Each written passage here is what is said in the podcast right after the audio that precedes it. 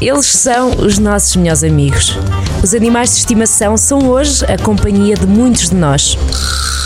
Sobre eles escreve-se muito, mas será que os conhecemos verdadeiramente? Animais de Companhia, às quintas-feiras, na Rádio Jornal do Centro. Sejam bem-vindos a mais um Animais de Companhia. Gonçalo Santos, como é que estás? Estou muito bem, Carlos, obrigado. Tudo bem, não é? Uh, caros ouvintes, uh, olá a todos. Olha, vamos a mais uma questão. Uh, no último programa não relembrei para onde é que as pessoas podem enviar as questões. Fácil. Mensagem privada para o Facebook da Animal VIP ou e-mail para carlos.eduardo.jcentro.pt e tu depois aqui respondes. Esta vem de um ouvinte, chama-se Daniela Antunes e pergunta: O meu gato está gordo. Pois, acontece. Como é que o podemos emagrecer? É uma, é uma dúvida que de vez em quando trazes aqui, mas, mas agora se calhar vamos focar mais este drama que é o, os gatos gordos. Acontece? Sim. sim. Uh, Daniela, é uma situação que uh, acontece recorrentemente e uh, exige aqui algum empenho também da nossa parte. Uh, quem me conhece e quem, quem vai às minhas consultas já sabe que eu sou um chato com, com, os, com, a condição corporal dos animais.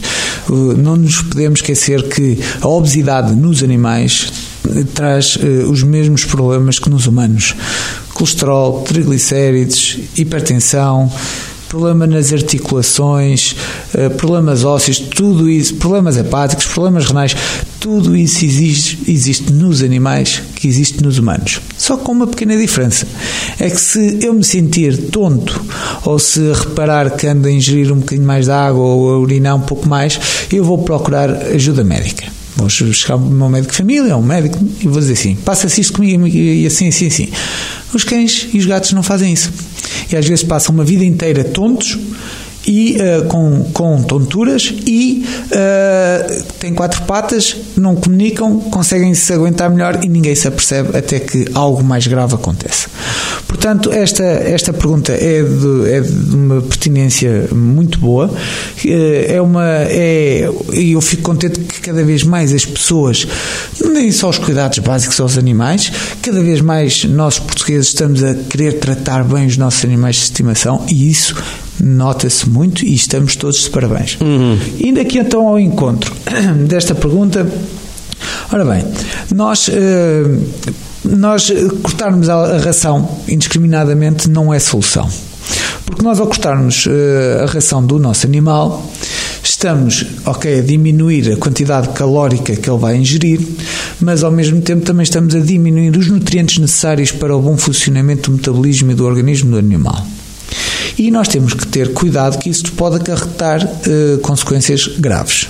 Quem me conhece também sabe que eu acho que a dieta nos animais está um passo à frente dos humanos, porque nós podemos colocar numa ração o que nós queremos nas quantidades certas e eles só comem aquilo, e depois temos então taxas de uh, esperança média de vida muito mais altas nos animais em comparação, como é óbvio, a extrapolação para, a vida, para os humanos, e uh, temos armas muito boas a nível de dieta, de rações boas para este, uh, este objetivo. Nomeadamente, temos, temos alimentações com uh, grandes quantidades de proteína para proteger a massa muscular e temos com baixas quantidades calóricas e ao mesmo tempo há a incorporação de determinadas fibras e umas fórmulas específicas que faz com que o animal não passe fome. Pois. Ou seja, temos animais que têm o que é necessário para o bom funcionamento do seu metabolismo com uh, características específicas para que ele não passe fome, se sinta saciado e uh, satisfeito com o que comeu. Se, isto, se conseguisse fazer isto nos humanos era fantástico. Era ótimo. Era fantástico. Uhum.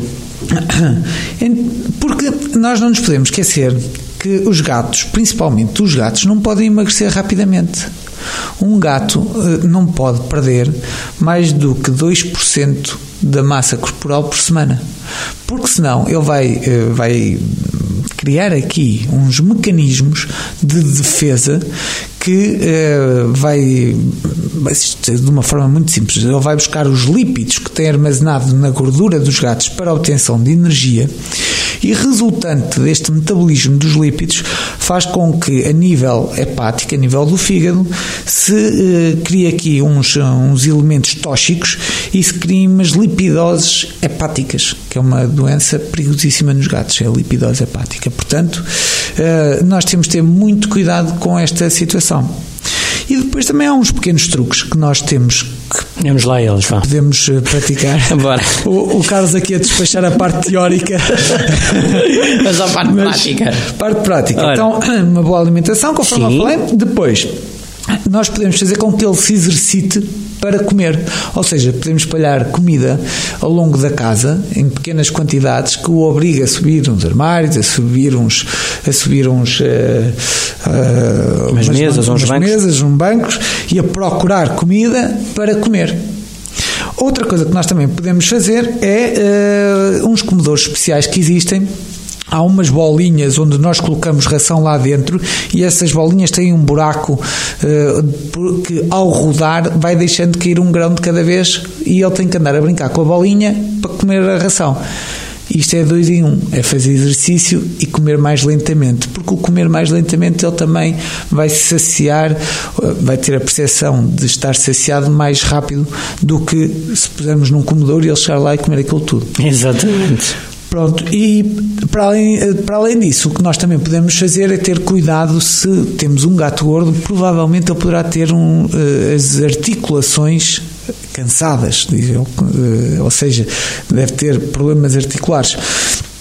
Ao falar com o médico veterinário, ele poderá ver essas articulações e, e prescrever uns contraprotetores ou uns anti-inflamatórios que faz com que o gato vá andar de uma forma muito hum, sem dor, vai andar mais, vai correr mais, vai saltar mais e vai gastar mais energia. Pronto, e nós então assim com este conjunto de ações conseguimos ter aqui a diminuição da ingestão de, de calorias com o aumento do gasto de calorias e é esta balança que nós temos que ajustar para o gato perder peso de uma forma controlada. Exatamente. Fica então a resposta à Daniela Antunes. O gato está gordo, como emagrecer? Tem aqui alguns truques, Daniela, é aproveitar. Obrigado, Gonçalo. Até à Nada, próxima. obrigado a todos. Envia mensagem para, para Animal VIP, mensagem privada, ou então por mail para carlos.eduardo.jcentro.pt. Até para a semana. Muito obrigado. Animais de Companhia, às quintas-feiras, na Rádio Jornal do Centro.